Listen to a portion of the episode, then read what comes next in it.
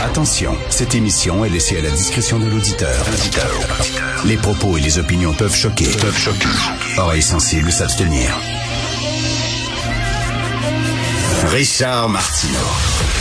Martino. Un animateur pas comme les autres. Richard Martineau. Cube Radio. Bon vendredi merci d'écouter Cube Radio. Alors, euh, le prix Nobel de la paix a été décerné à Madame Narges Mohammadi, la voix des sans-voix en Iran. Je suis tellement contente. C'est la militante iranienne qui est actuellement emprisonnée dans la République islamique où des femmes tête nue se battent pour leurs droits malgré la violente répression. Elle a 51 ans, c'est une militante, c'est une journaliste. Elle a été récompensée pour son combat contre l'oppression des femmes en Iran et sa lutte pour la promotion des droits de la personne et la liberté pour tous. Alors, c'est une femme extrêmement courageuse. Elle a été souvent condamnée, emprisonnée depuis 25 ans pour son engagement contre quoi? Contre le voile obligatoire pour les femmes et contre la peine de mort.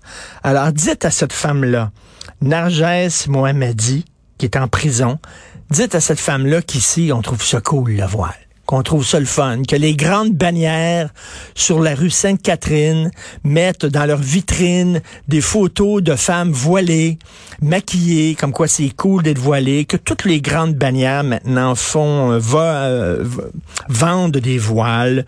Euh, tu vois dans des dans les boutiques euh, d'équipements sportifs, puis euh, on vend des voiles pour les femmes pour faire du sport, on vend des burkinis pour aller se baigner. Alors ces femmes-là, dont euh, Narges risquent leur vie jour après jour. Elle est en prison, elle. elle a 51 ans, elle est en prison parce qu'elle ne voulait pas porter le voile. Souvenez-vous, souvenez-vous, je crois c'est la, la présidente de la Fédération des femmes du Québec qui était un homme, Jean, qui était un homme qui s'était transformé, entre guillemets, en femme et qui avait été élu à la tête de la Fédération des femmes du Québec sans commentaire. Et elle, elle avait dit, le voile, c'est qu'écasse. Le voile, c'est qu'écasse. La présidente de la Fédération des femmes du Québec. Le voile, c'est qu'écasse. Alors dites ça à cette femme-là, que le voile, c'est qu'écasse. Eux autres font tout pour l'enlever, puis nous autres, ben oui, mais vous allez dire, oui, mais ici, ils sont pas obligés. Elle, elle se bat contre le voile obligatoire. Elle se bat pas contre le voile. Mais pourquoi pensez-vous que les régimes islamiques obligent les femmes à porter le voile? Parce que c'est leur drapeau. C'est comme s'ils mettaient un drapeau sur la tête de chaque femme en disant, regardez, on est là. C'est un drapeau, c'est une façon d'occuper le territoire et c'est une façon pour dire les femmes, les cheveux des femmes, ça représente leur sexualité. Les femmes doivent faire preuve de pudeur. Et là, nos féministes, est-ce qu'elles appuient beaucoup les femmes en Iran? Elles sont pas mal silencieuses. elles parlent de plein d'autres affaires, l'écriture inclusive ou euh, euh, l'hypersexualisation ou les femmes qui ont des jupes trop courtes ou je sais pas trop quoi. Là, là c'est bien épouvantable. Euh, le manspreading, tiens, les gars qui s'écartent trop les jambes dans les autobus, ça c'est un gros, gros, gros problème au Québec, mais tu les entends très peu.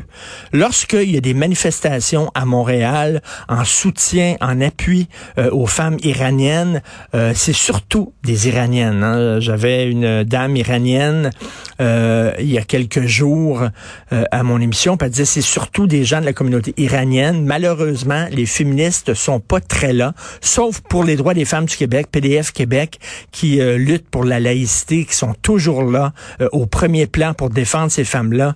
Mais bref, c'est une très bonne nouvelle. Narges Mohammadi, puis elle se bat pas contre euh, une dictature, contre, tu sais, parce qu'ils veulent pas dire les vrais mots. Euh, la gauche, tu quand ils parlent de ça, ils disent ils se battent contre un régime autoritaire. Non, c'est un régime musulman autoritaire, fondamentaliste. Il faut le dire, c'est du fondamentalisme musulman. Donc, si nos féministes sont tout le temps en train de pourfendre les catholiques anti-avortement ou les catholiques anti-homosexualité, ben, ils devraient aussi, euh, dans des mots aussi crus, euh, pourfendre euh, le rigorisme musulman qui s'attaque aussi aux femmes et aux minorités sexuelles.